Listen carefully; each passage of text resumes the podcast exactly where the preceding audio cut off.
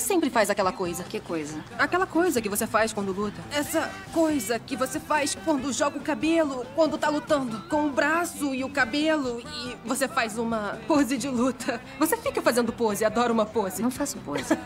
Para, sério. São poses lindas, mas parece que você acha que todo mundo tá olhando o tempo todo. Todo esse tempo que passei posando, tava tentando fazer a coisa certa. Bye, bye, Miss American Pie. Drove my Chevy to the levee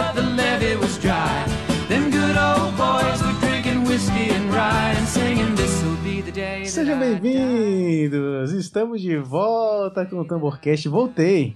Voltei após um episódio maravilhoso da Sarcástica Heroína falando sobre Sweet Tooth, Sweet Tooth, Dente doce.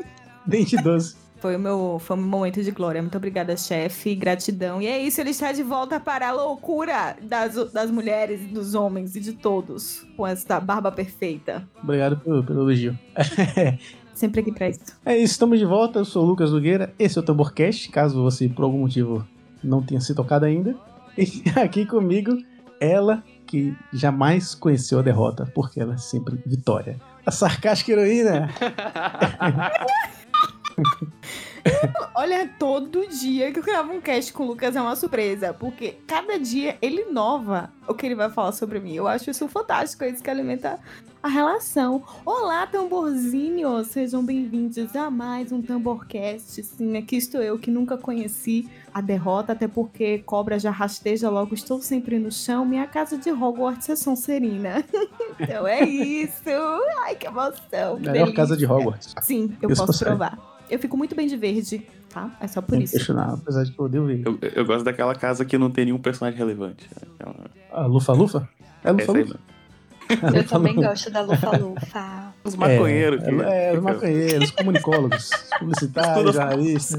É tudo aí. No meu teste deu. Grifinória, mas eu sou super fã da Lufa-Lufa. No meio da Grifinória eu fiquei tão triste. Mas, mas é isso.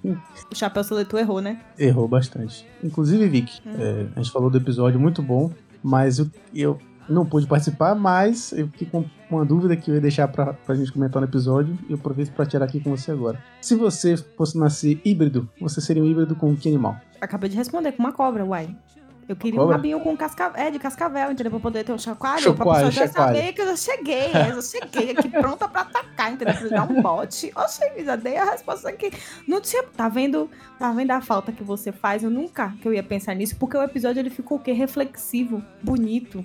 Ele ficou... Ah, e comigo ia ficar horrível. Entendi sua Não, com você ia ter essa parte, essa parte que eu não, não, não tava no dia. No dia eu não tava pra fazer o humor. Mas aqui eu sou o humor e você faz a parte técnica. Tá vendo? A gente se complementa. A verdade é essa, mas eu É seria isso. uma cobra. E você seria o quê? Eu não consigo pensar. Eu só ia pensar em animais normais, mundo ia pensar. Tipo, leão, lobo. Eu acho que você ficaria bem de urso, por que não? Assim, já Pronto, tá. urso. eu seria, seria um, um belo bebê urso. Não é? Oh, seu Kyuri. Oh. Um adulto. Ansioso pela fase de hibernar e comer. Mas enfim. E tomar cerveja. aqui. E tomar cerveja. Apesar de que eu acho que ursos não fazem isso. Mas o é Mas, importante enfim. é que você faz o seu urso, pelo amor. É isso. Meu urso, minhas regras. Enfim.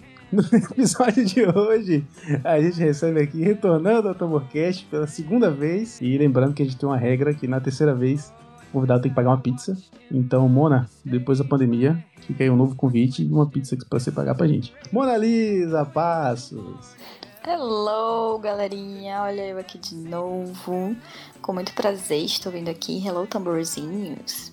Vou pagar essa pizza com prazer, viu? Porque gosto de estar aqui todas as vezes. E principalmente se for uma pizza feita por Lucas, né? Porque sabemos que ele compartilha nos stories altas é, experiências culinárias. Então, vou pagar, essa, vou pagar os ingredientes pra você fazer a pizza pra gente. Eu já tava Eu feliz que eu ia ganhar, que ia fazer pizza e ganhar dinheiro por isso. Infelizmente, esse sonho se mantém distante. Não, meu filho, isso é reparação histórica. Ela acabou de dizer pra você que você vai produzir a comida que irá nos alimentar. Você tá É entendendo? A gente vai ficar sentada como Hilbert. deusas. Eu amei. Eu amei. Ele faz Rolou- o Rodrigo, ele um faz o Rodrigo aqui. Hilbert dele. Rolou sim. Achei sensacional. Ui, a reparação histórica. Ai, como eu adoro. Ai, que delícia. Ah, tá vendo quem manda compartilhar coisa no Stories agora? Vai ser. Ah, ele vive fazendo inveja. Vários hambúrguer, pizza, um monte de Tento, coisa lá. tento- Tá Eu tento solteiro, viu, menina? Por favor, quem quiser, manda DM, mas manda pra mim também pra eu fazer o, o pra eu checar, né? Porque, Fazer a triagem. porque tem Tem que ser Fazer a aprovado. pré-seleção, né? Exatamente. É, exatamente. Realmente, eu sou super legal. Vocês podem perceber. Vai dar tudo certo. Confia. E aqui com a gente hoje, o homem que tem mais nome do que eu. O que é extremamente difícil, não é mesmo? Depois de uma luta, depois eu tive que ir lá no fundo da caverna buscar. Aqui está ele. João, se apresente. Vá, diga para as pessoas quem é você, o que você faz e onde habita. Olá, eu sou o João. Olá, eu sou o Gabriel. Olá, eu sou o Bernardo. E olá, eu sou o Leandro. Sim, todos esses são meus nomes e não é sacanagem. Rapaz, uma pessoa conseguiu me superar, meu Deus. Caramba, mano. Então eu vim lá das terras maratoneiras pra habitar aqui o tamborzinho. Slava Tovarich. Olha aí, vindo da, da empresa ao lado, uma participação. João só tá devendo. A gente só tentou mil vezes participação dele, né? Mas saiu, enfim, É, eu saiu. tava negociando cachê, né? Foi complicado. o agente não tava querendo aprovar. Muito difícil, muito difícil. Foi muito difícil. Vocês não têm noção do quanto a gente teve que desembolsar, assim. Extremamente complexo. E também fazendo a primeira participação aqui, vindo diretamente do Curta um Curta, o William. De pé, ó vítimas da fome, de pé, faméricos da terra. Ô, louco, bicho. Bom, Poeta também. Gente, obrigado pelo convite aí pra falar desse excelente filme de heróis russo, quase tão bom quanto Guardians. Prazerzão tá aí pra falar de Viúva Negra. É uma blasfêmia, porque nada chega aos pés de Guardians. Aquele filme é uma obra-prima incompreendida. Então é isso, pessoal. Essa é a nossa equipe de hoje. E lembrando também você de seguir a gente nas redes sociais, arroba Tambofilmes, no Twitter, no Instagram, é, na Twitch é Tambote Games, e Tambofilmes também no YouTube, e no TikTok, no Kawaii, onde surgir rede social a gente vai estar, eu acho. Ou não. A gente faz parte também do Podcasters Unidos. A iniciativa Podcasters Unidos foi criada com a ideia de divulgar podcasts menos conhecidos, aqueles que, apesar de undergrounds, têm muita qualidade tanto em entretenimento quanto em opinião. Por aqui você tem a chance de conhecer novas vozes que movimentam essa rede. Então entre lá no nosso Instagram, o arroba Podcasters Unidos, é só escolher e dar o play. got a bad feeling about this. Tá começando o Tamborcast. No, God! No, God, please, no! No!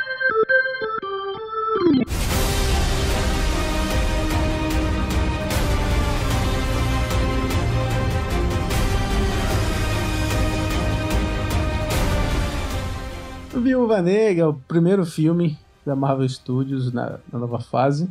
Não é a primeira produção, que já teve bastante coisa. Esse ano tá, tá agitado, né? Tem Loki aí terminando. Amanhã, especificamente, né? Do dia que a gente tá gravando. E Viúva Negra é um novo filme que deveria ser velho, porque perdeu o timing totalmente do lançamento. Já vou começar chutando a porta. E é isso. O que, é que vocês acharam de Viúva Negra? Vamos falar primeiro ao nível geral. Gostou? Não gostou? Eu gostei do filme, gostei muito do filme. De um modo geral, tenho minhas ressalvas? Tenho, mas me surpreendeu muito positivamente. É um filme legal, né, cara? Eu acho que tem problemas, e a gente vai comentar isso ao longo do, do cast, mas o saldo é positivo. Gostei, gostei. Gostaria mais se ele fosse feito antigamente? Eu gostaria. Mas. Deixa isso pra depois. Concordo. O saldo é positivo também pra Disney, né? O faturamento vem aí, Marvel.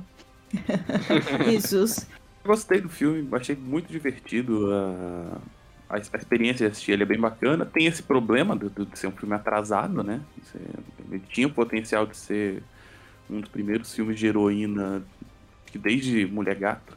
E não foi, né? E aí você fica o tempo todo do filme pensando, ah, acabou a história e vai aparecer o Didi e falar, e morreu.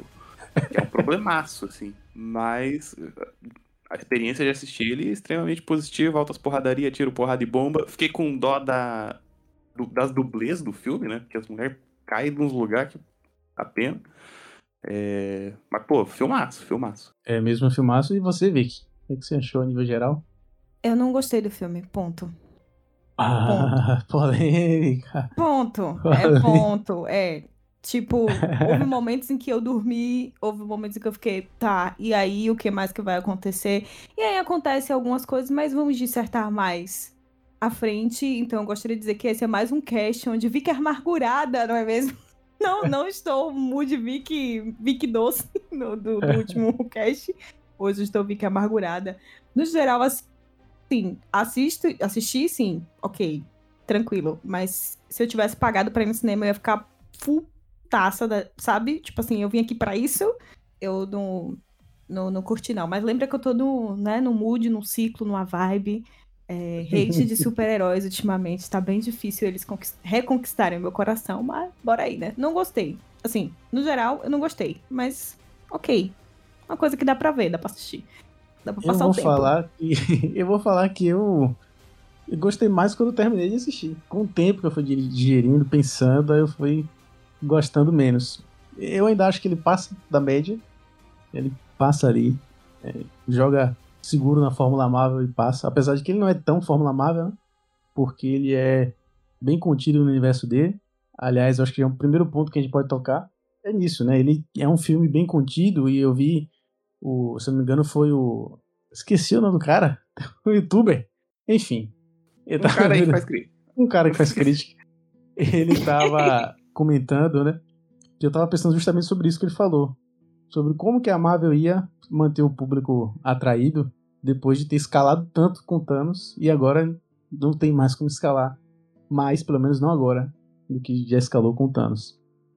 E aí foi algo que eu comentei em outro cast que a gente falou que essa fase 4, o Kevin Feige falou que seria mais espacial. E até agora tá bem terrena, né? Tá bastante terrena essa fase 4. Notei isso também que o crítico falou que é que a Marvel tá fazendo justamente o oposto. Ela tá voltando mais pra uma coisa mais íntima. Então as produções estão sendo mais íntimas, estão sendo mais fechadas no segundo. Se bem que vai vir Homem-Aranha, Doutor Estranho daqui a pouco aí, né, despirocando tudo. O Loki já, tá- já Eu tá que- abrindo as portas. o estranho que vai ser a doideira mesmo. E tem o mais um Guardiões da Galáxia também, né? Tem potencial isso. de Eu vi o um- uma matéria ontem com, com várias promessas da Marvel e fiquei empolgada, muito empolgada. Tem um Thor aí também que vai ter os Guardiões e vai ter uma galera aí. Zeus. E tem o Eternos também, né? Que também é Isso. cósmico espacial. Que estavam dormindo durante a guerra. Apesar de que Eternos parece que vai ser bem terráqueo, mas o Viúva Negra, ele é bem contido, assim, né? Até porque ele não tinha como desenvolver ele tanto, visto que o fim da personagem já era nítido. Mas eu tava conversando com o Vic, não sei se vocês concordam. A gente tava comentando sobre esse, esse lance do filme ter saído muito tempo depois, né? Poderia ter sido fase 2 tranquilamente. E poderia ter sido trabalhado uma franquia tranquila. Eu acho que mesmo agora eles poderiam ter feito isso. O primeiro filme Origem, Full Origem, né, mostrando mais dela e tal. Nisso aí eu concordo. Até até culminar no que seria esse final, né? Lutando contra lá o, o Smirnoff, sei lá, o cara que, Que não é bem o final, né? É um durante. que comanda lá as, as viúvas negras. É, eu, eu tive uma sensação, assim, no filme, que eu não tive tempo suficiente de odiar o vilão, entendeu?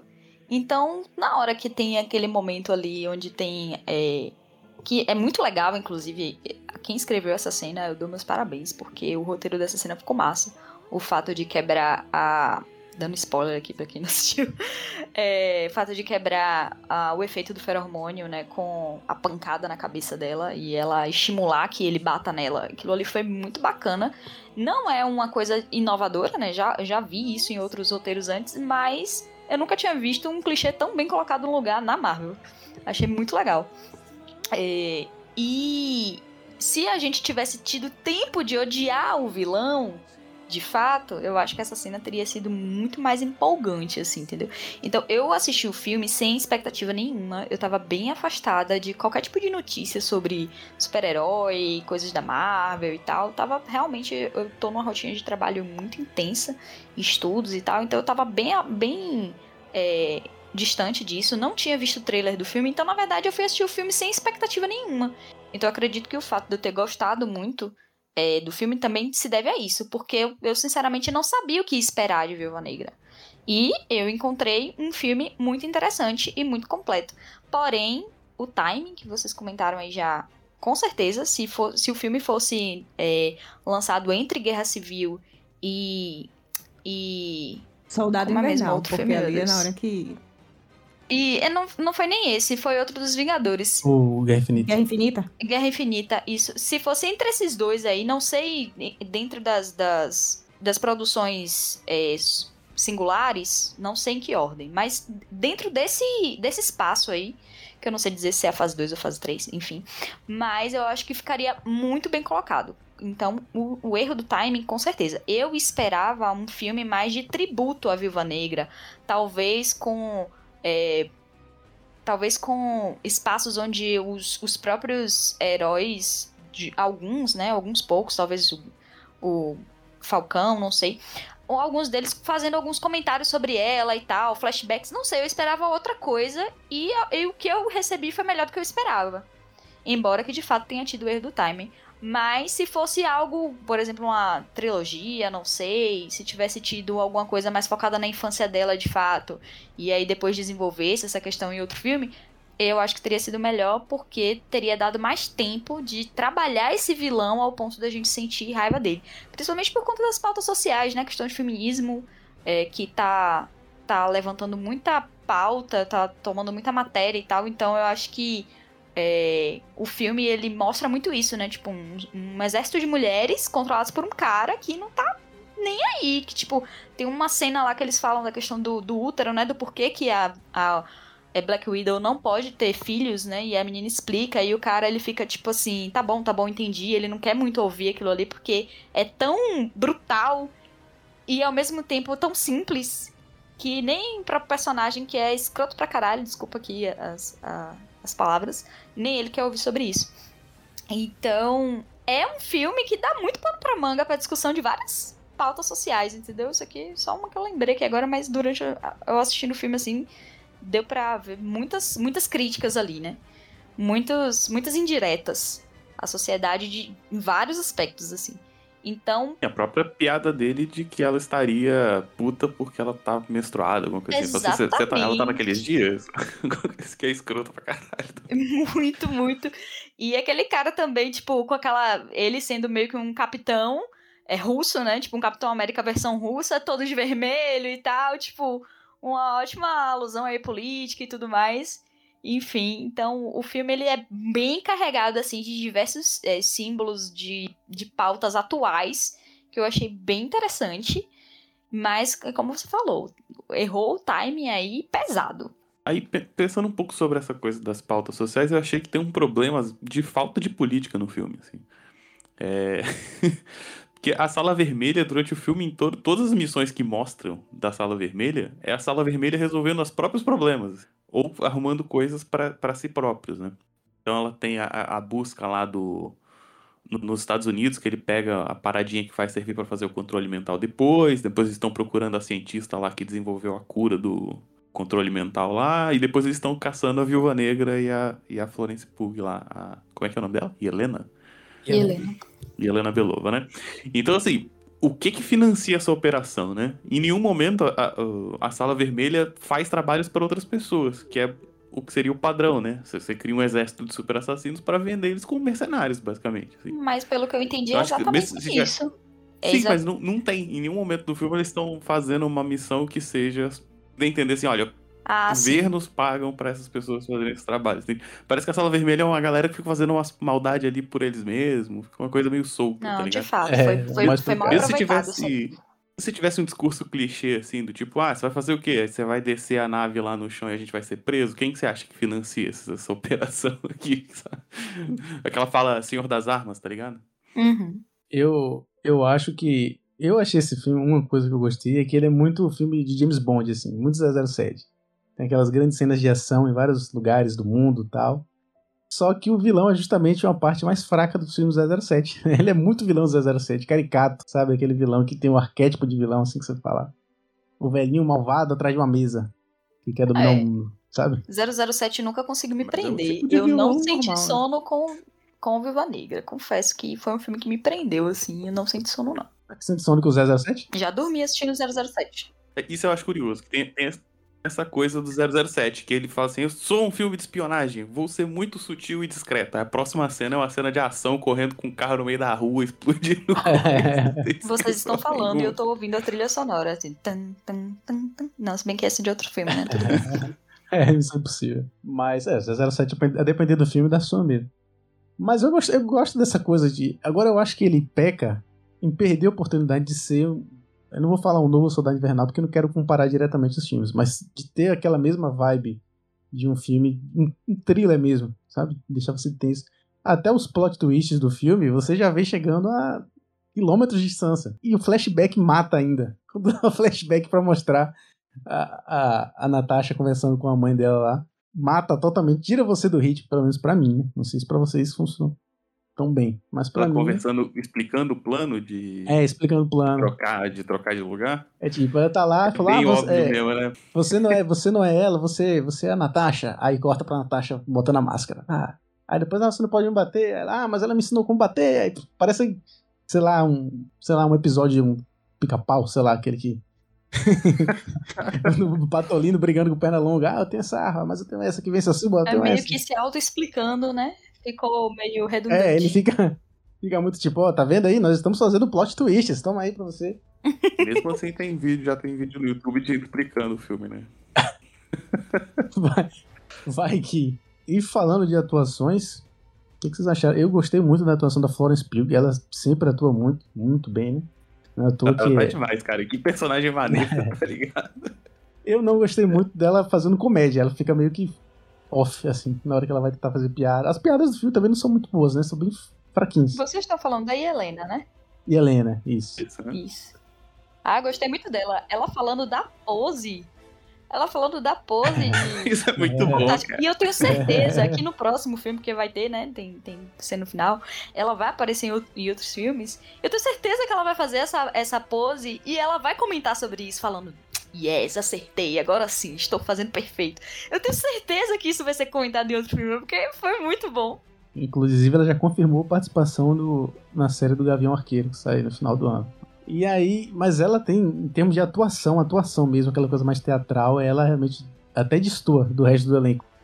Né, que ela tem uma interpretação muito boa. Essa coisa dela, da, da- zoando a pose da, da Viúva Negra, é, ela revelou, né, junto com a Scarlett Johansson, que foi a atriz que, enquanto estava fazendo os treinos para poder fazer as coreografias da cena, a pessoa que né, gerenciava essa parte perguntou: E aí, você quer fazer? Qual vai ser a sua pose de heroína? Porque a Viúva Negra pousa dessa forma, né? Aí ela falou que acha ridículo, até porque se uma pessoa fosse pousar realmente, né, cair daquele jeito, ela provavelmente ia fraturar a coluna. É a primeira coisa que ia acontecer. Então, é, assim, é provavelmente impossível aquilo ali ser funcional. E aí ela falou isso no, no ensaio. E acabou que as pessoas gostaram e falou: Não, a diretora incluir no aí, roteiro." bota aí, bota aí no filme, vamos incluir no roteiro. E aí ficou, fez essa, essa inclusão no roteiro. Eu acho que a questão dela não ser muito boa fazendo comédia é, é essa graça. Ela não tá querendo ser engraçada, ela só é ela. E aí você, eu compro a ideia. Pra mim, ela tem muito mais carisma fazendo a, a- o passo, Ouça, pegando o manto da. Viúva Negra do que a Scarlett Johansson, gente. Sorry aí os fãs da Scarlett Johansson, mas eu acho ela insípida. ela é o tempo todo aquela coisa. Você não sabe o que tá acontecendo. Quando tem emoção, não tem emoção. Quando Pra mim não cola, nunca tinha, nunca colou e depois que você vê, pra mim, quando você vê as duas em cena, você vê que mesmo tecnicamente a Helena sendo o personagem ali secundário em relação ao protagonismo da da Scarlett, é, da, da Viúva Negra, né? Enfim, do manto da Viúva Negra ali até então, ela consegue dominar muito bem. Então, assim, a- a- o desenvolvimento entre as duas é uma das coisas que pra mim é o ponto alto do filme, a relação que é construída entre elas. Mas mesmo assim, tudo no filme é raso. Tudo no filme é tipo assim: vamos soltar aqui, vamos fazer. Essa é a fórmula da Marvel. Eu vou me arriscar, mas nem tanto, porque, né, se a gente se arriscar demais, a gente não precisa lucrar e a gente sabe como é que a gente lucra, né? Então, eles fazem algumas coisas desse jeito. Então, eu, eu, eu, eu acho que ela vai, ela vai dar um outro tom pra personagem a partir de agora, né? Pra esse... Eu adoro que agora não é mais o personagem e morreu, acabou, não. É o manto, é, é uma profissão. Qual é essa profissão? Viúva Negra. Entendeu? Então, assim, muito bom. E pra mim, ela tem uma das melhores falas do filme. Quando ela vira pra, pra Natasha e fala, né? Ela fala que queria uma vida diferente, enfim, etc. Que não queria ser mais assassina. Aquele, aquele melodrama que todo mundo já sabe qual é, né? O dilema que tá acontecendo ali. Ela diz: É engraçado, né? Nós duas continuamos sendo assassinas, só que você é a heroína que passa na televisão e as meninas querem ser, e eu continuo sendo apenas a assassina. Drop the microphone, entendeu? Ali pra mim Acabou, podia ter acabado o filme ali. Eu lembrei muito de The Boys quando, quando teve essa, essa frase aí. Poxa, achei bacaníssimo é, essa pegar esse gancho aí de, de colocar, é, mo- mostrar que é, eles estão no universo no qual as pessoas sabem quem eles são e admiram e são perseguidos, mas também tem os fãs e tal. E que tem essa, essa contradição na vida deles, né? E que isso interfere no- na forma como eles lidam com as coisas e tudo mais. Agora você falou aí da questão de dela- das duas terem personalidades, carismas diferentes e tal. Eu acho que tem que ser mesmo, até porque é, a Scarlett acompanha a Scarlett em várias outras, em várias outras produções. E eu acho que a personalidade da- dessa personagem foi passada pra ela é pra ser um- uma sofredora, entendeu? Uma resiliente e tal. Ela não é uma- aquela pessoa que brinca em todos os filmes, ela mantém essa personalidade mais fechada, de não falar sobre, sobre o passado dela, de ser realmente uma pessoa mais sombria, porém uma pessoa que gosta de ajudar. Então, acho que é, é coerente. E acho que essa, essa, o fato de ter essa diferença entre as duas é o que alimenta, né, a interação. Porque se as duas ficassem competindo pela atenção, acho que não ia ser tão legal. Então eu gostei muito do desenvolvimento entre as duas e acho que as personalidades das duas precisavam ser desse jeito para poder gerar esse clímax. É, não, mas a minha fala não foi nessa intenção de comparar as duas, não. Eu tava falando do que, do que eu gosto, do que, do que eu acho que quem eu gostaria de ter visto esse tempo todo como uma viúva negra, a personagem pra mim é o que eles transformaram agora e não o que a gente tinha antes. Tudo bem que ela Entendi. tem essa- toda essa questão e que as pessoas coloquem ela como algo muito importante no universo, mas se você pegar todos os filmes e você assistir com uma certa atenção hoje, depois de tanto tempo, você vê que eles são muito rasos na construção que eles fazem dela. E esse filme muitas vezes deixa isso claro. Então você poderia ter explorado a origem dela, porque inclusive a filha, a filha da Mila Jokovic fazendo a Natasha criança, eu queria ver, eu queria ver. Eu falei, alguém dá mais tempo aí pra menina, que eu quero ver o que a menina vai fazer. A menina pegou a arma aqui, já fez tudo. É menos bolada demais, né, Foi cara? rápido, Não é foi muito rápido. Minuto no filme, entendeu? Então você poderia ter dado um filme de origem tranquilamente, que seria aí sim seria um tributo à Viúva Negra, você enfim dar uma explicação por que certas coisas acontecem, você contar ali, fazer o background. Mas não, eles vão lá e repetem a fórmula que eu já, já tô tipo assim, tiro, porrada e bomba é bom, é top, é 10 de 10, a gente adora. Quem é que não gosta de uma pancadaria, né? Principalmente mulher batendo em homem, que coisa deliciosa, que coisa gostosa, é um tesão. Mas só fica, tem hora que só fica nisso e são poucos os momentos onde, onde desenvolve alguma coisa. Então são coisas muito sutis, são largadas e você não desenvolve. Ah, mas já tá morta a Vitória. Viu? Bom, já tá morto, mas vocês demoraram 14 meses pra lançar essa porra desse filme. Vocês podiam ter feito alguma coisa. Aí você vai lá e começa a comparar, né? Super-heroína já me vem com. Esse filme pisa em Mulher Maravilha e eu, tipo, gente, calem a boca, por favor, não é sobre isso. Mas é no sentido de que se ela tem uma relevância no universo, então ela devia ter sido construída desde sempre. Mas a gente sabe muito bem que isso é também sobre machismo, já que na época um dos diretores da Marvel falou que filme de super-heroína não vende. Então o que Era eles o Ike fazem? Perlmutter. Isso, eles fazem o quê? Eles reproduzem a fórmula dos personagens masculinos nas personagens femininas para que isso venda de alguma forma. Então a gente sabe que tem tem esse machismo, apesar de ser uma mulher, ter várias mulheres na produção, ter tudo ali acontecendo, ele ainda tem uma lógica que pra mim não era o que eu o que eu esperava. Se você quer dar um lugar para personagem que inclusive tem esse peso todo, Bells, eu vou te citar aqui, viu, amiga? Eu só lembrei de Bells ontem falando assim: entendi, chorei mais com Gamora morrendo do que com Viúva Negra. Então eu falei, então é sobre isso, sabe? É sobre uma construção, sobre você criar um envolvimento. E a gente até então, pra mim, não rolou um envolvimento. Aí você vai, faz esse filme, demora esse tempo todo. E aí a gente tem de novo algumas coisas que, que se repetem e eles não vão deixar de fazer. Por quê? Porque é uma fórmula lucrativa, uma fórmula que funciona para produções. Então eu queria ter visto isso, eu queria ter visto a filha da, da Mila Jokovic interpretar por mais tempo, queria ver como era mais aquela relação da construção da família, porque é tudo muito caótico. péssimo, péssimo, péssimo. essa É, foi muito rápido. Não é? Começa do nada. péssimo. O fato delas sentirem tanta falta disso ficou mal explicado demais, porque foram três anos e tudo bem, três anos e ok. E termina com todo mundo se amando e você, tipo assim, como assim, gente? Mas vocês não se odiavam? Mas o que, que aconteceu aqui? E a personagem da Rachel Weisz, que começa o filme, ela, a mãe, no caso, né? Ela toda amorosa e tal, e depois ela vira um robô. Ela vira um Sheldon, assim, no meio é do, do nada. Ela vira um robô, tipo, ok, e vou fazer isso aqui. Aí passa ela apática, passando no meio da explosão. E, do na- virou, ela virou um personagem genérico. E essa família, ela, eles passaram, na, como eu falei pra Vicky, eles passaram na fonte Fórmula Marvel e esgotaram, beberam tudo. Não deixou sobrar nada.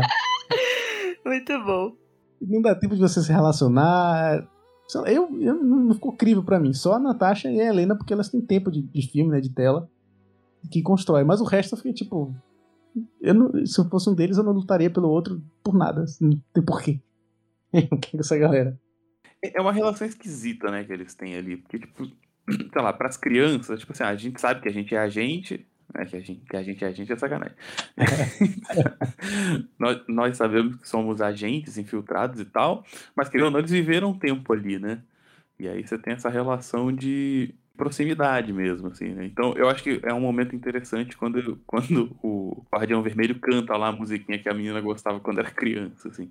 É, mas é, um- é um filme, sim, que joga com um manualzinho debaixo do braço, né? Tem muita. Eles não arriscam muito, não. Que a Disney quer mesmo é os 60 milhões que ela ganhou com pessoas que pagaram por um serviço que ela já paga. Então, Revoltante. foram 60 milhões, se eu não me engano, que o filme arrecadou só de, de Premiere Access. Foi isso mesmo, 60 só no Premiere Access. E ao todo já foi Sim. no primeiro final de semana 218 milhões, se eu não me engano. É, co- como eu falei com, em outros podcasts, eu até falei com o Vic, que a Marvel chegou num patamar hoje que qualquer coisa que ela fizer vai ser um sucesso, as pessoas vão defender e vão, e vão comprar. Não, não, não, não tô criticando, tô querendo dizer que esse filme seja ruim, ou que tudo que a Marvel faça seja é, bem normal, embora a maioria seja. Mas ele já estabeleceu Mas- um produto no mercado que as pessoas consomem, então. E de fato, As o filme pessoas, na ele tem verdade, eu acho que elas já qualidade. compraram a ideia de que gostam.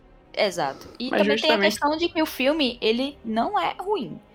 Claro que existem exigências, existem coisas que podem, é, poderiam ter sido aprofundadas e tudo mais, mas é entretenimento. O entretenimento tá ali, entendeu? Dá pra você ter um bom momento, o filme não é ruim.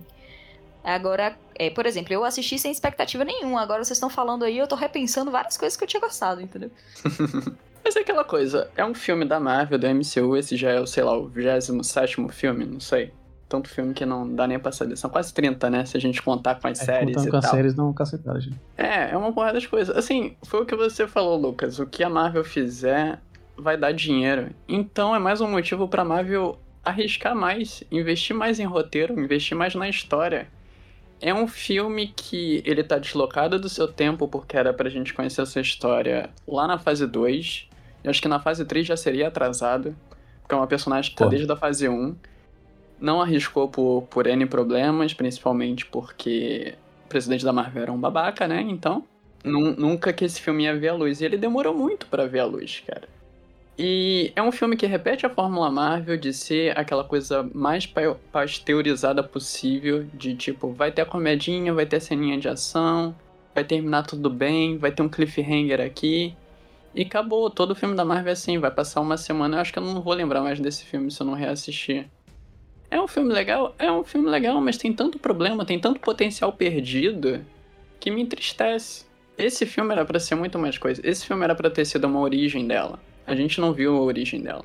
A gente viu aquele vislumbre lá da infância dela, mas é cinco minutos de filme. Você não vê muito mais. Passou de Cuba ali, pulou, acabou. Eles poderiam ter feito pegar as duas horas de filme e contar fases da vida da Natasha. Ia ser um tributo tão bonito pra personagem que a gente sabe que ela já encerrou a estadia dela dentro do, do universo. Seria uma coisa linda. Mas não fizeram. Quiseram contar uma história nova como se já tivesse contado a história passada dela. Só porque ela já participou de filmes, mas não é assim. Ela foi um personagem acessório em todos os filmes, principalmente na primeira aparição dela. Ela é a, é a personagem ali que é o. a Femme Fatale. E é só isso. Ela não tem profundidade nenhuma, não tem desenvolvimento nenhum de personagem. A gente vê algumas coisas ao longo do M- da, da saga do infinito, né? Mas a gente não conheceu a personagem até hoje. E continuamos sem conhecer a personagem, porque não vai ter outro filme. É isso. Nossa, só, só de lembrar que ela morre de um jeito muito paia, né? Inclusive, ela morre. Eu acho que até diminuiu um pouco a morte dela, porque ela tinha uma família, afinal de contas. Pelo menos o relacionamento com a irmã dela, com a Helena, era um, um, um relacionamento verdadeiro, era um sentimento verdadeiro. E Verdade, tipo, verdade. foda-se, não tinha Helena, pulei, vai lá, Barton, ficar com outras crianças e acabou. Eu teria empurrado ele, entendeu? Aquela cena foi errada. Eu, teria- eu teria empurrado ele. Dizer, menino, Nem que- precisava. Ficam disputando quem vai se matar primeiro, assim. É, gente, eu, Quer se ela- jogar, vai. eu já tinha empurrado ele. Eu já tinha dito, vai, porra. Eu acho me que liga pra uma você coisa- mesmo. Uma coisa que eu esperava nesse filme, eu acho, é que explorasse talvez um pouco mais dessa amizade dela com, com ele, porque isso não foi tão desenvolvido nos outros filmes e, poxa, ela impediu a morte dele, né? Rolou, uma briga, os dois brigando pra ver quem é que ia se matar. Então, é, era uma coisa que eu esperava, assim, que desenvolvesse um pouco mais esse relacionamento aí, do porquê que essa amizade era tão forte e tal. Aliás, graças a Deus que não mostraram Budapeste. Eu tinha um medo absurdo de mostrar Budapeste. O sabe. O medo que eu tinha de Mas mostrar em. Budapeste sem o Clint Barton. Não, mas eles mostraram só. Bem, foi Foi só um ponto de é. encontro. Eles tinham prometido que eles iam mostrar o que aconteceu. Que o Kevin Feige chegou a falar, né? A gente vai mostrar o que E não aconteceu mostrou. lá. E não mostrou nada. Ainda bem. Sem o Clint, porque a gente sabia que o Clint não estaria. Não, ainda bem, eu não queria ver essa história, cara. É tipo o, o percurso de Castle, né? Do, do Han Solo. É, não Mostrou e mostra. estragou. É, Vai ver, vão lançar um filme do Gavião e vão colocar alguma coisa dela, né? Um flashback aí. Pelo amor de Deus, não. Não. Não, ninguém. ninguém não. Gente, enterra. Sepulta. Devia ter enterrado. Devia ter. Enterrava os dois. Quem não, quem? não. Eu não vi Ela falou. falou, "Vão- vai que fazem um filme do Gavião. Eu falei, não, pelo amor de Deus, não, ninguém quer, gente. Ninguém quer, ninguém quer. Tem uma coisa desse filme que eu nunca vou esquecer, pra quem falou que o filme é esquecível, que é a piada do helicóptero. Aquilo é Mas é, eu maravilhoso. já nem lembro qual é a piada do helicóptero. eu ia perguntar isso, qual foi a piada do helicóptero? Eu também, qual é a piada do helicóptero? Nossa, cara, aquilo, aquilo ficou gravado na minha mente, que eles falam assim, ah, será que a gente tem... será que a gente tem combustível pra chegar até lá? Aí fala, ah, tem sim, tranquilo. Aí a outra cena é o helicóptero caindo na vertical. assim. Eu, eu me senti assistindo Gumball, tá ligado? Eu já tinha esquecido disso. Eu nem lembrava que o helicóptero caía. Eu também não lembrava. Nossa, e, e ele cai igual uma panqueca, assim. Ele não cai como se estivesse voando e caísse. Ele cai na vertical 100%, assim. É muito ruim. 90 graus. Mas é realista, é o tipo de sabe? humor que eu gosto. Helicóptero cai assim. Porque ele não tem, ele não se sustenta por aerodinâmica, ele simplesmente cai. Eu achei que era alguma coisa referente quando tinha aquela cena do, do avalanche na prisão e tal, e que o cara. Ele achou que ia ficar abandonado lá e eles conseguem tirar. Porque a. Helena falou alguma coisa ali naquela hora, mas não lembro. Que cena errada essa cena da prisão, viu? Os caras, tipo assim, porque dá a entender que nada do que aconteceria nesse filme seria digno de nota. Seria uma operação secreta, né? Uma parada que ninguém nunca ficou sabendo, porque nunca comentaram, né? Cara, o pessoal vai lá e invade uma prisão, mata todo mundo, né? Porque aquela avalanche matou todo mundo. É por isso que ninguém fala a respeito, não sobrou ninguém. Não sobrou ninguém. Que a gente tem um guardião vermelho lá fazendo piada, falando que enfrentou o Capitão América, sendo que o Capitão América nem tava congelado na época. O guardião vermelho que eu achei. Eu achei que ele é um alívio cômico, mas. E também um ponto, personagem. porque é só isso. É, não precisava Ah, estar eu- no filme, não precisava Eu existir. dei muita risada todas as vezes que ele tava lá super se, se abrindo e tal, e sempre era pra pessoa errada ou para ninguém. Eu achei muito fantástico essa parte. Verdade. É isso aí, eu gostei. Aí depois ele toma uma coça do, do treinador também. Porra, maravilhosa aquela cena. Treinador, vamos falar do treinador. O treinador, o que, que vocês acharam da revelação surpreendente, incrível, única na história da literatura e cinema mundial, dela ser a filha que a Natasha tentou matar atrás Ah, pra do mim grande foi- do filme. Foi muito fraco isso. Foi muito. Eu, eu não entendi, eu fiquei na dúvida sobre o personagem depois. Por que, que ela tem que plugar um negócio na nuca? Eu não entendi, porque dá a entender que ela também teve passou por um processo de feromônios, né? Pra ter. Pra ser, tipo, programar, É, reprogramada. ela é mas- programada, tanto que no final Mas ela observa- é, o Idol vai falar pra ela desculpa e ela só pergunta se o cara morreu. E aí quando fala que sim, ela tipo, obrigada. Mas se ela, ela aprende observando, o que, que, que diferença faz o chip? Tipo, de- deu a entender, pelo forma como foi apareceu lá, que tipo, o chip tem as informações sobre que ela precisa aprender. Mas se ela aprende ó, observando, é como é que. Eu entendi que foi pra uma coisa. Pra dar as informações da missão? Pra quem que ela tem que matar? Eu entendi que foi uma coisa meio Gamora, sabe? Tipo assim, ela foi remontada ao longo do tempo junto com o treinamento. Não é o chip que controla ela, mas tipo, o chip faz parte dela porque ela foi remontada. Inclusive, É. eu fiquei muito chateado por ser a, a filha dele. Eu tava tão feliz que era um, um androide. Eu tava achando maneiríssimo que copiava todos os Vingadores. É tipo, ah não, eu sou uma pessoa. E a filha do cara, putz. Tipo, foi, foi É, um mas mim. por outro lado, eu achei legal que é uma pessoa braba que bate em todo mundo. Não, isso, isso, isso é legal. Mas é, é, o plot dela ser a filha do, do grande vilão, É, pra eu mim, foi achei- muito fraco. Foi muito. Achei fraquíssimo. Eu preferia que a Black Widow continuasse lá carregando esse remorso de ter matado uma criança. Faria muito mais sentido pro desenvolvimento dela se você pensasse nos outros filmes que acontecem na linha do tempo, né? Porque ela sempre é amargurada, ela sempre é uma pessoa muito ressentida e se sente culpada e tal. Ela me passa bastante essa mensagem.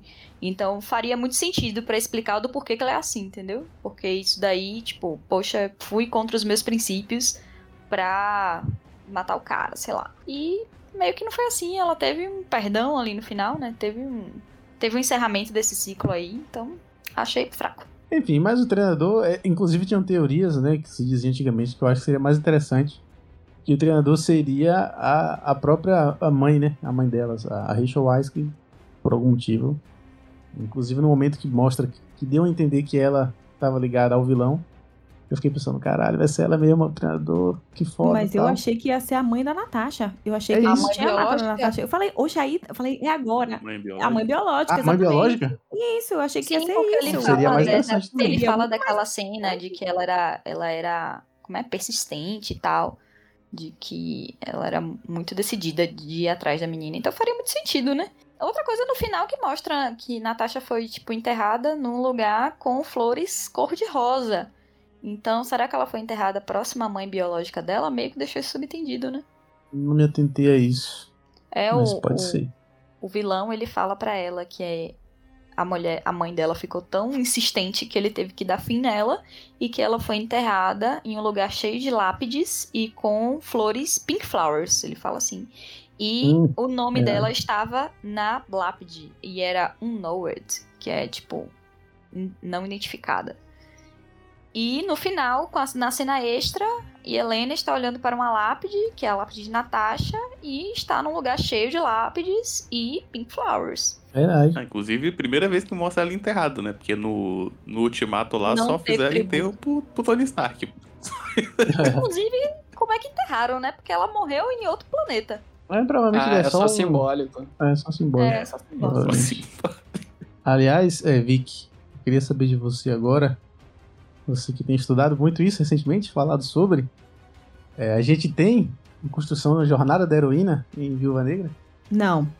Se for a jornada da Maureen Murdock, a jornada psíquica, a gente não tem. Se for a que a roteirista Victoria Lynn Schmidt fez, tecnicamente a gente pode ter umas misturas, mas a gente tem muito mais a fórmula Christian Vogler, né, que foi difundida aí da jornada do herói.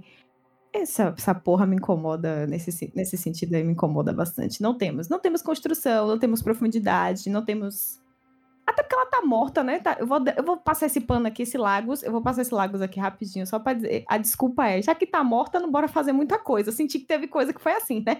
Já que tá morta, a gente não precisa dar jeito em muita coisa. A gente só dá umas explicações assim básicas e vamos embora.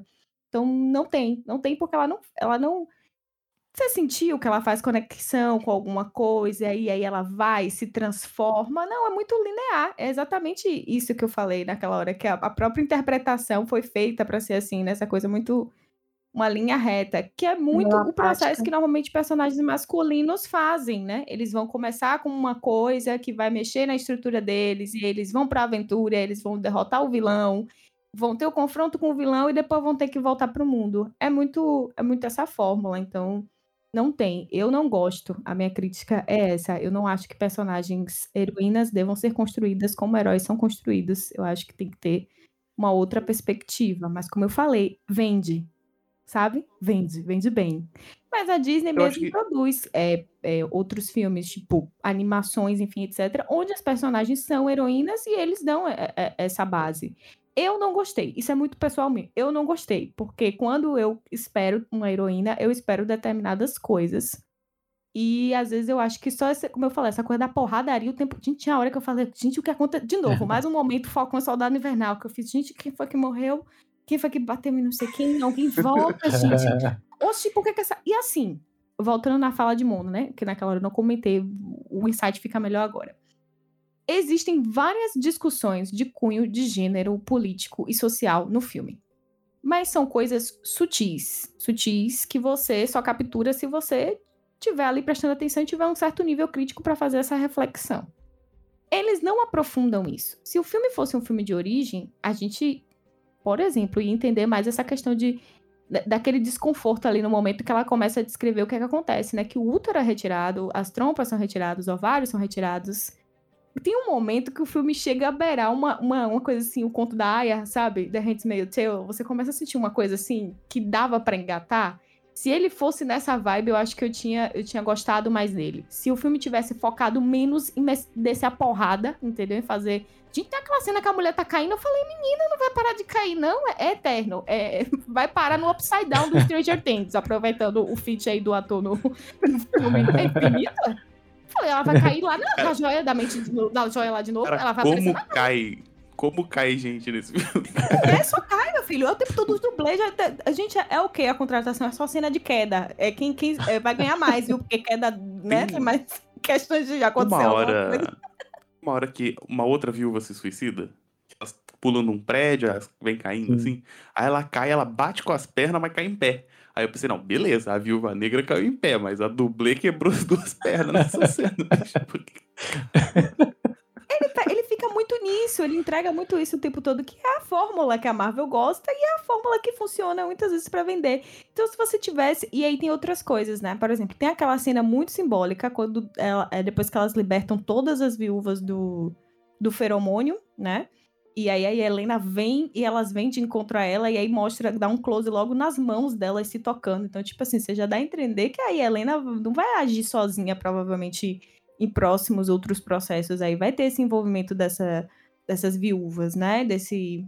E assim, é um filme que tá falando de tráfico de mulheres. Inclusive, a cena, aquele- aqueles cortes iniciais que mostram, né, as mulheres dentro do- dos containers, enfim, etc. E a- aqueles flashes, tá falando sobre isso. Mas aí é que tá o problema. Um filme que quer falar sobre várias coisas ao mesmo tempo, ele não aprofunda nenhuma. Então, ele não é um filme de espionagem, ele também não é o tempo todo uma fórmula de filme de herói, e ele também não é um filme que se preocupou em tanto aprofundar algumas questões. Ele coloca as questões lá, né? Que é o que eu falei. A Marvel, ela quer. Tô indo. Eu juro pra vocês que eu tô indo, eu tô chegando. Mas não vou muito, não, porque vai dar hate ou alguma coisa assim, sabe? Eu sinto e- essa coisa. Então, se fosse um filme de origem, como a gente tava falando antes, talvez essas discussões ficassem muito mais claras e isso fica e algumas cenas ficariam muito mais interessantes, né? Porque naquele momento mesmo que ele diz, né, que ela não pode bater nele. Então a gente tá vendo o tempo todo essa, essa discussão de relação de poder, né, do patriarcado sobre as mulheres. Discussões que são é, sobre isso, mas você faz um esforço pra dar uma entendida nisso, sabe? Você faz um esforço pra dar um, um simbolismo nisso. E não deveria ser assim. Eles poderiam ter construído é, isso de uma forma muito mais sólida, não é mesmo? E aí, não só isso, por exemplo, o papel da mulher da múmia, eu vou chamar ela assim, por quê? Porque sim, porque sou apaixonada por ela desde então. A mulher da múmia, né? Que é a mãe delas. Então, tipo assim, ela tá lá desperdiçada. Hoje, eu queria dizer que eu assisti, sim, o vídeo de Thiago Romariz comentando Viúva Negra. E eu queria dizer que eu nunca pensei que eu ia dizer isso, mas eu concordo com tudo que o homem disse. Inclusive, ele fala isso. A personagem foi desperdiçada. Ela tá desperdiçada lá na narrativa. Né? Ela surge. Do nada ela vira o quê? Uma adestradora de porcos. É, é como eu falei, ela vira o Sheldon do nada assim, né? Do nada, meus porcos. Não. E ela entra na sala do cara, não, os meus porcos. E eu, né, na hora que ela tá fingindo É. que é ela, eu falei, gente, o que tá acontecendo? Esquece os porcos, né? Você não entende que é, a relação ali daquela família, você não, não tem. As pessoas têm os laços que quando termina o filme você fica meio assim, é o comercial da margarina da Marvel de novo, né? A família se uniu. E o ranço tava onde? Aquelas coisas todas. Então, assim, queria ter visto como foi que ele entrou naquela missão, né? Como foi que aquela família toda foi construída para aquilo acontecer. Pô, e o William tava falando desse negócio da, da sala vermelha, né? Que porra é a sala vermelha? Porque eu terminei, tipo assim, sim, gente, a gente entendeu e não entendeu. Volte 10 casas e refaça. Os caras os cara têm uma base voadora e eles estão treinando, tipo, 10 pessoas. Esse é o principal objetivo deles, criar 10 assassinos ali. Porque você tá entendendo? Se fosse essa. Se ele aprofundassem, por exemplo, essa discussão do tráfico de mulheres, aí eles poderiam estar usando Sala Vermelha como codinome pra essa pra essa ação e ter fundamento, tá, tá, tá traficando pra quem, o que que acontece, enfim, etc. E não tem. E aí você começa a ver, ai, gente, o vilão é tão pastelão, mas tão pastelão. Assim, homem, né? Que tem a ver. Mas é demais, é estereotipado demais. Então, tipo assim, até o diálogo deles dois, o confronto deles dois, você fica assim, sabe? Então, eu acho que faltou o filme entender o que, que eles queriam. Ah, o timing não foi bom, realmente. Mas pense comigo que o timing também é uma outra coisa. Eles poderiam ter tido muito mais tempo pra trabalhar algumas coisas. Eles teriam tempo pra ver algumas questões que eles poderiam não ter visto, por exemplo, se eles tivessem lançado lá na fase 2, na fase 3, sei lá onde ele. Que, hoje anos atrás, quando tudo isso começou, que eu já nem lembro mais quando foi. Ah, Então, isso, isso eu fiquei tipo assim, ok. É. Então você saca logo que ela vai quebrar, que ela vai bater a cabeça. Gente, aquela cena pra mim, aquilo é. Eu Falei, gente, ela vai bater a cabeça na mesa. É isso mesmo que vai acontecer. E depois ela vai consertar o nariz dela. E, depois... e vira toda uma porradaria, sabe? Mas, cara, como eu fiquei incomodado com isso, cara? Porque que ideia é essa de quebrar o nariz e, e- parar o efeito do negócio, cara? Isso não faz o menor sentido. Um feromônio, meu Ah, eu amigo. tenho um cheiro, eu vou quebrar meu nariz. Isso. É, amigo, um Eu feromônio. não isso sinto cheiro. mesmo. Somos animais, o feromônio que estamos. Gente, eu falei, gente, pelo amor. Não, tudo bem, podia até ter tido o feromônio, mas você dá o fundamento, você tá entendendo? O filme tem várias coisas que estão lá acontecendo. Primeira vez que eu vi Helena e que ela mata, né, a outra, a outra viúva, e que ela tá sobre o efeito do negócio, aí o treco vermelho explode na cara dela. Eu fiquei, oxe, gente, era sobre isso? Quem é essa pessoa? O que O que, que tá acontecendo aqui? acontecendo aqui? Você começa. Entendeu? Então, é assim, são vários núcleos. O filme tem vários núcleos. Inclusive, eu tava lendo sobre isso, que o filme tem. Você pode dividir ele, por exemplo, em cinco atos. Beleza, você consegue dividir ele em cinco atos. Mas as coisas não. Elas são interdependentes, mas não tem a hora que junta os negócios que você começa. Ah, é sobre isso, né? Então são várias coisas isoladas acontecendo que eu fiquei, gente, então, né? É, de primeira, você tem umas emoções, você gosta das cenas de ações, enfim, etc. Mas conforme você desliga depois, aí você vai pensando no filme, você começa a ver que tem umas coisas que são interessantes, como essas, esses simbolismos, essas questões que eles colocam.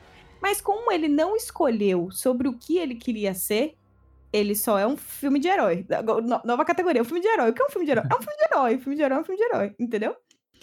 Então, eu, Filme eu Marvel. senti isso. Se fosse um filme de espionagem, que até então eu sempre entendi que Natasha era uma espiã, né? Então, assim, se você tivesse dado esse, esse lugar, esse processo dessa. Vou usar essa palavra aqui, dessa lavagem cerebral, e fizesse toda essa discussão, poxa, você teria uma personagem muito mais sólida e tudo, tudo que aconteceu ali ficaria mais sólido. Eu acho que faltou essa, Eu acho, essa consistência. eu acho que eu, eu falei isso na minha resenha, inclusive, que eu falei assim, não, o, o filme, ele não tem nada de espionagem, né? As partes de espionagem são cortadas. Então ela falou assim, ah, eu preciso viajar de um país por outro e conseguir, conseguir identidade falsa. Aí, tum, aparece o cara, identidade falsa. Agora vamos pra cena de ação, couro comendo. E aí ela já é heroína nesse, nessa, nesse momento da história. Então a gente descobre assim, ah, a sala vermelha tá existindo, ainda tá existindo, eles são do mal. Então agora vamos nós contra eles. Aí é o bem vence o mal, espanto temporal. Tá ligado? É, é muito óbvio e maniqueísta, assim, não tem uma reviravolta de, de filme de espionagem. Não tem, não tem. Pra mim, pô, isso é o que me deixou mais decepcionado, velho. Porque assim, Soldado Invernal, pra mim, até hoje, ainda é o melhor filme da Marvel. Pra mim, é não é- não é uma opinião é, popular, mas também não, não é impopular. Justamente porque ele é um thriller, ele é um thriller muito bem feito. Digno dos thrillers dos anos 70, que tinha muito thriller bom, né? Inclusive do, do próprio Robert Redford, que faz o vilão lá no Soldado Invernal. Todo o thriller, os plot twists, todas aquelas reviravoltas. E esse filme, ele tinha tudo pra ser. Ele, mais do que o Soldado Invernal, esse era o filme pra ser nesse estilo. E eu fico triste, porque eles já tiveram essa oportunidade no, no Capitão Marvel. Poderia ter sido um thriller também. Bem legal. Fizeram um filme bem genérico. que Eu não vou falar aqui porque sou conhecido por ser crítico do, do, do Capitão Marvel. Então, deixa o Capitão Marvel não, lá. você é hate da Capitã Marvel. Do filme, do filme, não da personagem. Não, do filme, sim, do filme da Capitã Marvel, não da personagem. Então, Até porque, né? Ah, então, assim, eu não gosto mesmo daquele filme, achei que perderam a oportunidade, acho que perderam agora.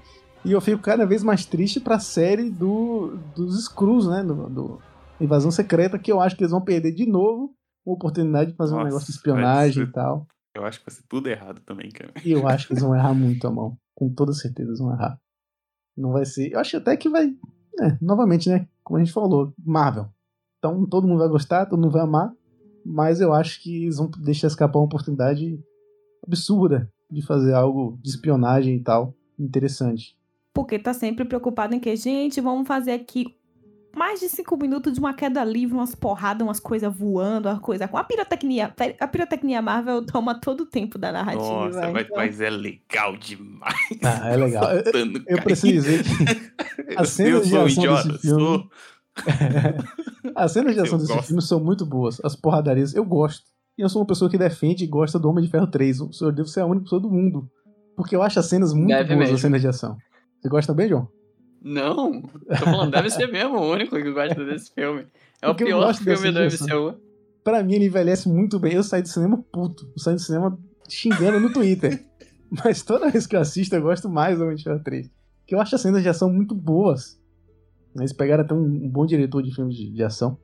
E as cenas de, de ação são muito boas do filme, são grandiosas. a- as instruções, o Homem de Ferro, a casa dele caindo em cima dele, ele caindo no, no mar. Eu acho aquela cena muito massa. E aqui também eu gosto da, da plástica das cenas, eu gosto das coreografias de lutas. Embora tenha esses Mas- problemas, né? Tem a coisa de todo mundo tá caindo o tempo todo, tem essas coisas assim. que Cara, gente- e, e- e nenhum machucado perdura. Assim. A pessoa cai, capota, quebra, se quebra toda. Na, outra, na, na luta seguinte, Não, passou meia cara- hora, a pessoa tá 100%. o cara simplesmente zero bala. explode o carro com a viúva negra dentro e ela sai de boa do carro, bicho. Pior do que isso, ela, ela tem um momento de narcisismo. Ai, não é. Ai, não veio atrás de mim, veio atrás desse negócio que eu nem sabia que estava aqui. E você fica tipo, amada, tá tudo bem. Essa parte eu dei uma boiada também. ah, tá, tava na caixa. da- Isso, aí você pensa que ela já sacou. Não, ela vai sacar ali agora, quando ela vai pegar o- os, os soros, né, e tal, etc. Aí que vai rolar. Agora, a, a minha cena favorita é as duas se batendo. A Helena Ah, e ela, aquela em- cena, a coreografia daquela cena, tá tudo. De Budapeste. resto, eu achei ruim? Não. Eu só acho que perde. Eu não gosto. Pra mim, você perde tempo demais fazendo isso. Você poderia estar fazendo isso e outras coisas mais. Mas essa cena é, é, é muito boa, porque eu achei que ali definiu o tipo de relação que a gente ia perceber que, que, que acontece mesmo realmente durante é, todo o filme entre elas duas. E aí eu gosto quando, quando eles conseguem fazer uma boa dupla dinâmica assim. Sabe, prontas pra se divertir no rolê. E, bom, e Helena está sempre pronta pra se divertir com, sua, com seu coletinho de vários, de vários bo- bolsos, né? Eu achei sensacional. É Para ter prático, tanto é bolsos. prático. Prático, É uma coisa prático, tranquila. muito Ela não pode levar a bolsa dela mesmo, então assim. Uma hora ela saca uma faca, um, um O Batman tem um cinto que tem tudo, imagina um colete com vários bolsos. É, Não é? Ó, leite com vários- Muito melhor. Eu gosto, é tipo os personagens dos anos 90, tinha um monte de bolso, mas ele nunca É. mostrava eles tirando alguma coisa daqueles bolsos.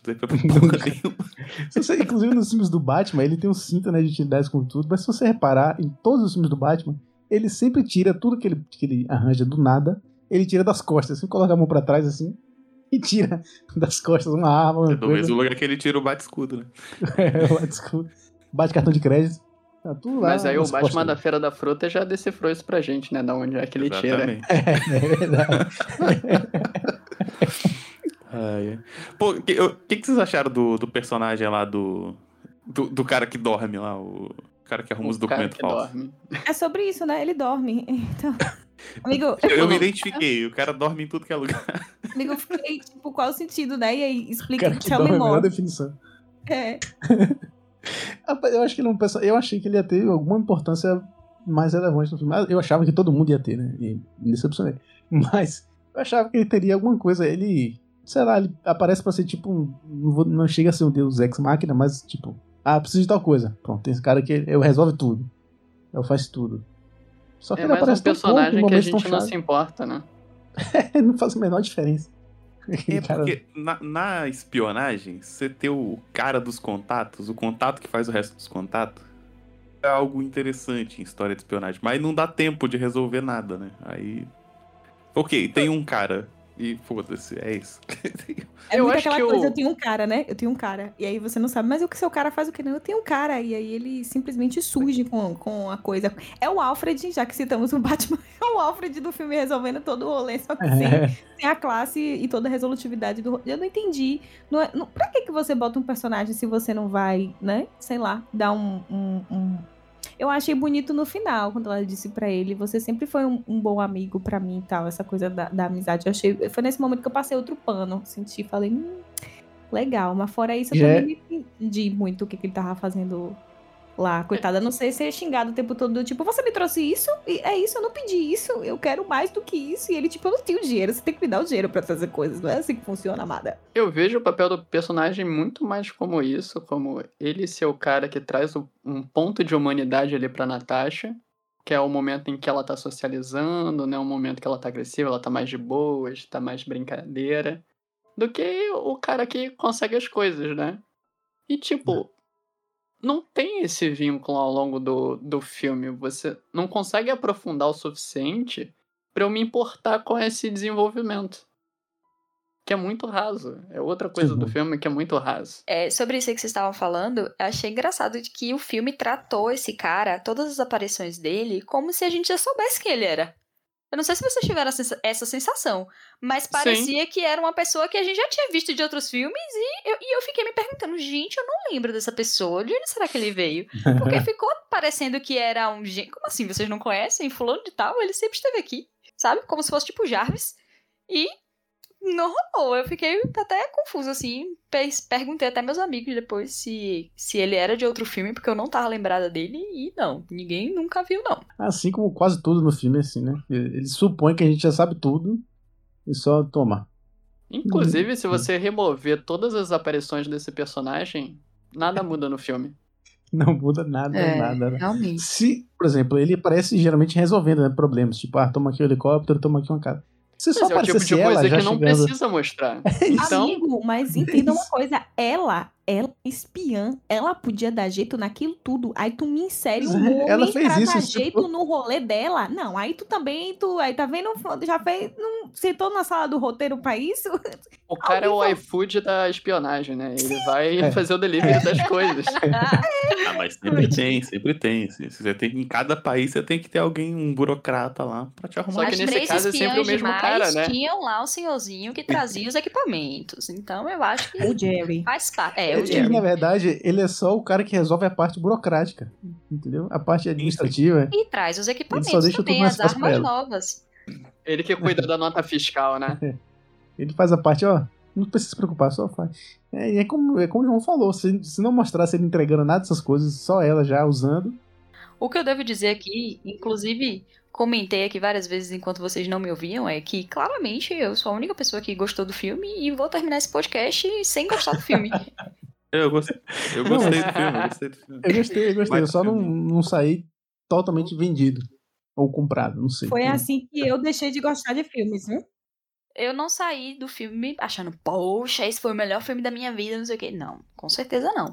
Mas eu achei um ótimo entretenimento. Eu não fiquei com sono, sendo que eu tava cansado o dia inteiro e tal. Fui assistir tarde, então não dormi durante o filme, conseguiu prender, a história conseguiu me prender. Então eu achei um bom entretenimento, entendeu? Mas eu não tinha, não tinha expectativas, que é pelo que eu tô vendo vocês acompanham e tudo mais, tinham aí algumas expectativas em relação ao filme, eu tava totalmente zerada, nem trailer eu tinha assistido. E muitas coisinhas aí que eu realmente também não tinha atentado e agora tô repensando aqui minhas opiniões.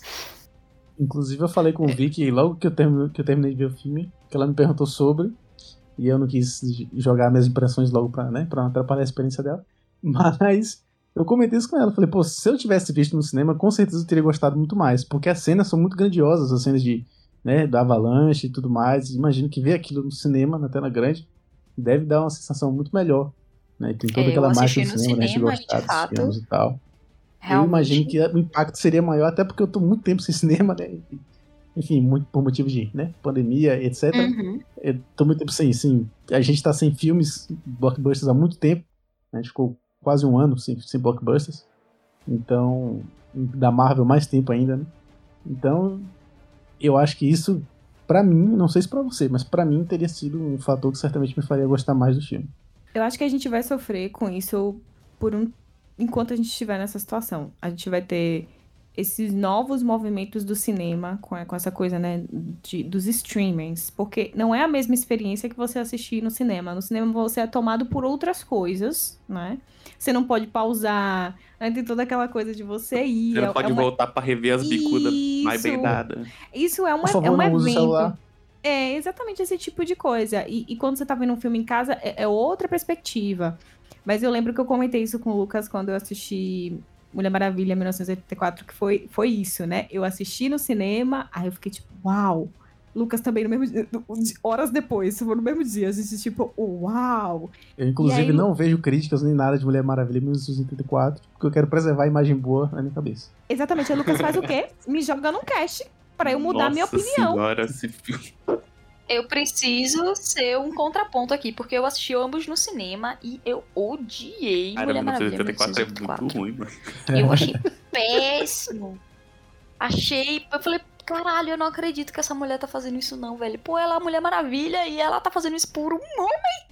Como assim? Eu gosto que o filme termina com a estrela, brilha- Então, com a estrela assim, vermelha não, brilhando no céu. não- achei, achei um roteiro ruim.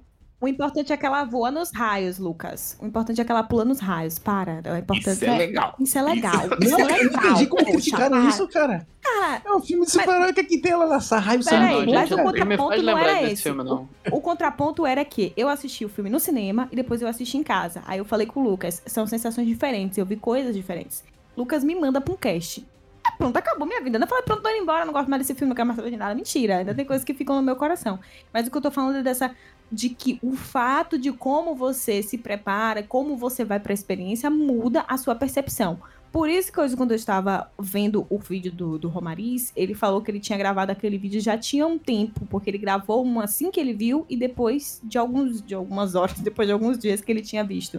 E ele falou, teve coisas que depois eu comecei a perceber que não dá não, sabe? Não, não rola. Você começa a realmente processar o que foi que aconteceu, porque diante de tudo que o Lucas citou aí, a gente é tomado por essas coisas todas. Se você tá no cinema, é óbvio que aquela queda livre lá daquele do, do rolê da Natasha vai ter um outro impacto, vai ter uma outra, uma outra perspectiva. E tem toda essa coisa de que a gente viveu uma cultura de muitos anos de, de MCU, de você esperar por um filme da Marvel, de você, né, os trailers, todo, tudo isso, tudo isso cria, mesmo você não querendo, expectativas em cima da experiência, né? Por mais que você diga, ah, não quero saber se também não vi nada. Lucas que ficava, Vitória vai ter Viúva Negra. Eu, tipo, viu, Lucas? Já entendi que eu tenho que ver, viu? Tá bom, viu? Mas vai ter Viúva Negra. Eu falei, já entendi, Lucas, Viúva Negra. É isso.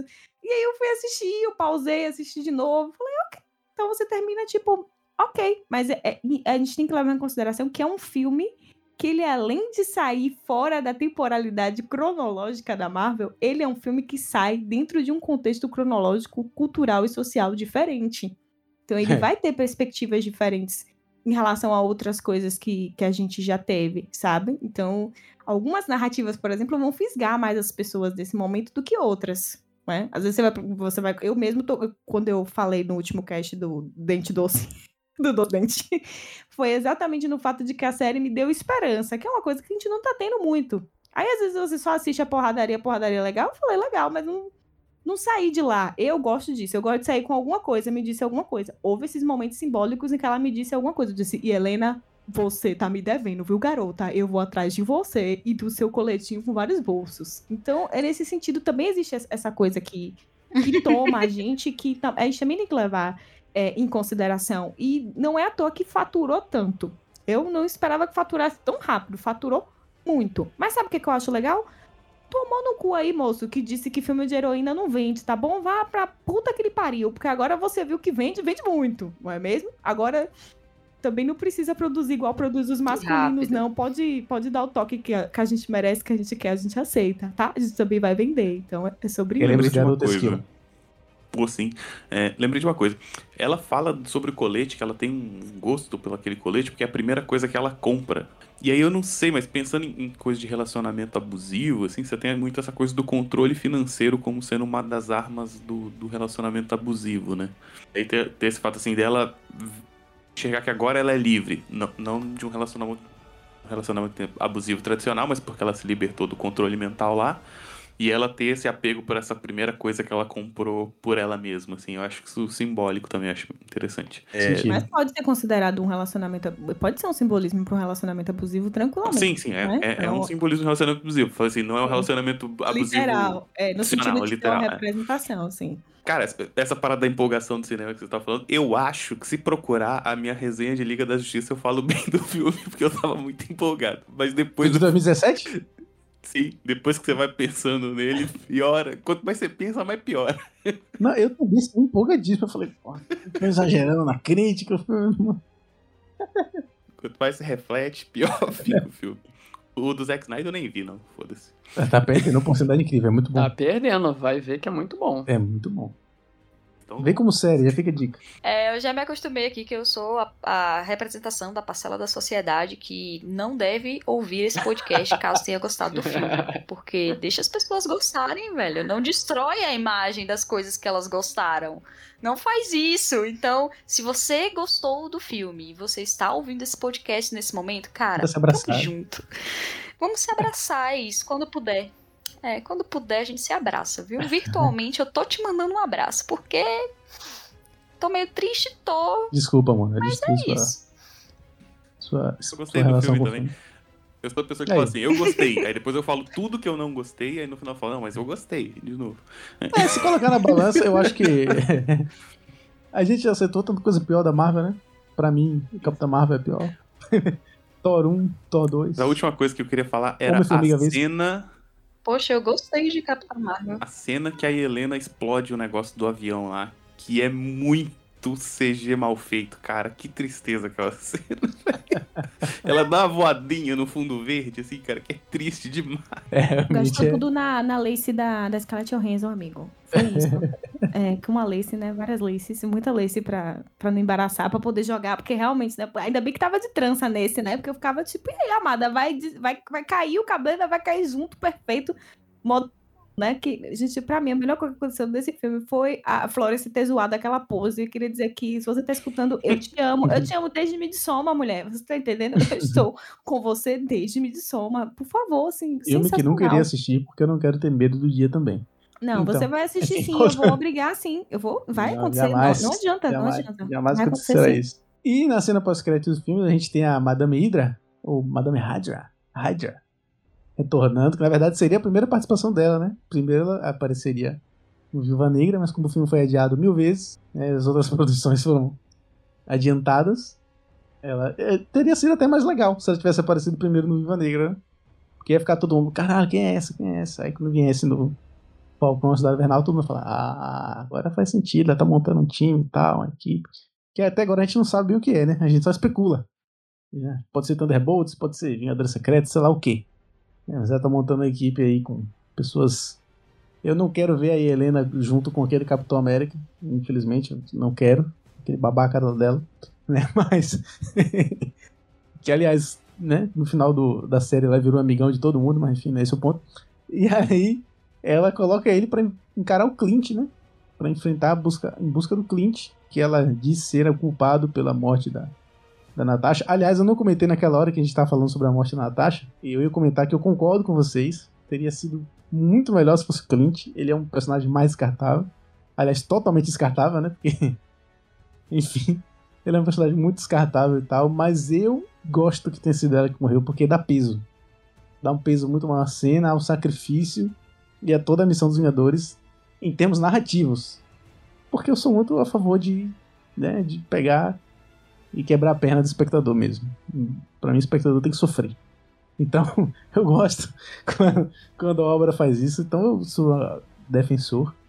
Mas, enfim, ela né, já foi confirmada na série do Gavião e começa a colocar uma perspectiva na gente do que pode ser que a gente vai ver nessa série. Né, porque tava ainda muito nebuloso qual vai ser a trama. E vocês acham que ela vai ser a Vou, vilã? vou ser sincero que eu, eu só tive vontade de ver a série do Gavião agora. eu tava com nenhuma vontade, cara. Eu também não assisti a série a ainda. série do Gavião, Eu tô querendo, tô com a série a do baixada aqui. Capitão América, né, você tá falando? O Falcão. É, essa aí mesmo. Eu assisti WandaVision, tô acompanhando o Loki, amanhã é o último episódio, eu tô aqui, tipo, muito triste. Porque eu assisti tudo de uma vez, né? Todos os episódios eu assisti no final de semana. É, na sexta-feira passada, se eu não me engano. E aí agora já é o último, como assim? Eu tava começando a gostar agora. E eu adoro o Loki, sempre gostei do Loki. E já é o último. Mas não se preocupe que a melhor série da Marvel tá vindo aí logo depois. What If? Vai ser a melhor, com toda certeza. Ok. É isso, já que ninguém tá nem aí pro Gavião Arqueiro, vamos encerrar aqui o episódio. Não, cara, na verdade, assim, ó, falando da, dessa série, eu vou ficar muito triste se pegar a Helena e botar como a vilã da série ou simplesmente antagonista. Dá um filme pra mulher, cara. Ou dá uma série pra ela, dá um protagonismo pra ela. Não Será bota de novo o mesmo manto da personagem como um acessório em outros filmes. É uma Sim, atriz incrível, é uma personagem que a gente gostou muito nesse filme, apesar de todas as coisas que a gente reclamou dele. Dá um, dá uma obra original pra ela. É, de novo, eles vão cometer o mesmo erro. Concordo com você, mas acho que a gente vai se decepcionar junto. Provavelmente. Não, eu não espero muita coisa da Marvel, não, cara. Eu tô cansado da Marvel já há muito tempo. Eu, eu já comentei isso em cast que quando foi o, o Ultimato, eu fiz uma. a maratona de todos os filmes. E quando acabou e eu assisti o filme do Ultimato, eu falei: acabou pra mim. Chega. Essa fórmula já bateu.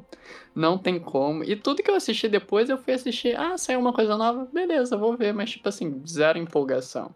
Tô gostando de Loki? Tô, mas, tipo, nossa, não é grande coisa. WandaVision? Gostei de WandaVision. Falcão? É, gostei de Falcão. Mas, tipo, nada empolga mais.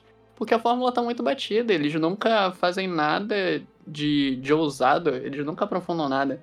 Nesse filme mesmo que a gente comentou aqui durante essa uma hora e pouca, eles arranham em vários assuntos, mas em nenhum eles aprofundam. Nenhum eles pegam pra, pra tratar, o que é muito triste.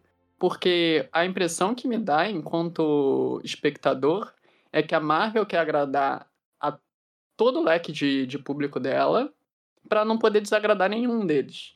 Então, olha, você quer lutinha? Tem lutinha aqui. Você quer comédia? Tem comédia aqui. Você quer questões sociais? Tem aqui também. Eu tenho não, Marvel. Tu só falou, só jogou na minha cara e não fez nada dela. Não, tem aqui. Gasta o seu dinheiro comigo. Eu tô cansado de, de coisas assim. Vou continuar assistindo? Vou continuar assistindo, né? Porque é o que tem pra hoje. Não tem muito o que pra fugir, mas. Por favor, Marvel, melhore. Eu, quando saí do. Terminei de ver o Ultimato. Eu tenho um amigo que ele é. Inclusive, foi meu colega de Mona também, né? O Igor. Eu fui comentar com ele sobre o Ultimato. E aí ele falou. Uhum. E ele é muito cinéfilo e muito marvete, assim. Ele defende até, às vezes, pra me provocar, até o que ele não gosta. da Marvel. E aí, depois que eu fui falar com ele, falei, e aí? Aí ele virou pra mim e falou uma coisa que eu concordo muito. Ele falou: acabou o cinema super-herói, pelo menos da Marvel. Chegou, atingiu o ápice, não tem. Meu Deus, que horror. Não, porque assim, a Marvel ela poderia é, até alcançar níveis melhores se ela se permitisse, né? Como o João falou, ousar. Já, já que é garantido que ela vai ter público, que a galera vai gostar, ousa, porra. Faz um filme diferente, faz. Sabe? Mas eles não se permitem, então. Acabou, esgotou. Tipo, você viu uma escalada absurda, que foi até a saga. Considero um ótimo entretenimento. Não, mas é, sempre vai ser legal. Tipo, você tá em casa de boa, tá passando televisão, você assiste tranquilamente. É bom, realmente. E é o que.